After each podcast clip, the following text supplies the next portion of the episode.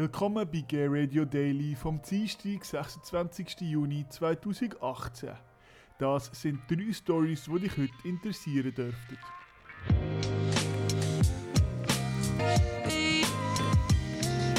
Love Life Kondom werden zu gewinnlos.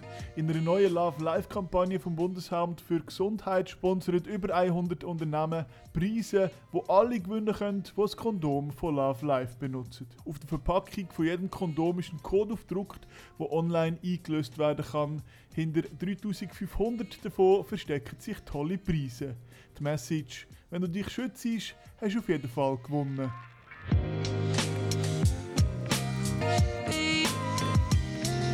Cynthia Nixon gratuliert ihrem Transsohn zum Schulabschluss. Cynthia Nixon, ehemalige Schauspielerin aus Sex and the City und heutige Kandidatin als Gouverneurin vom Staat New York, hat auf Instagram eine Nachricht gepostet, in der sie ihrem Sohn Samuel Joseph Moses zum Schulabschluss gratuliert und zu seinem Coming Out als Trans.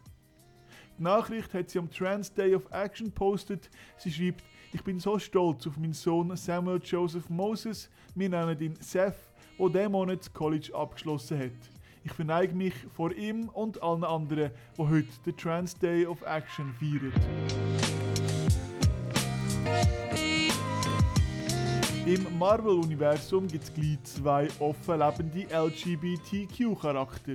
Der Präsident der Marvel Studios, der Kevin Feige, teilt mit, dass in zukünftigen Filmen zwei LGBTQ-Charakter vorgestellt werden. Auf die Frage, ob es sich um bereits bekannte oder eben neue Charakter handelt, sagt er beides. Sowohl eine bekannte Figur wie eine neue Figur wird vorgestellt.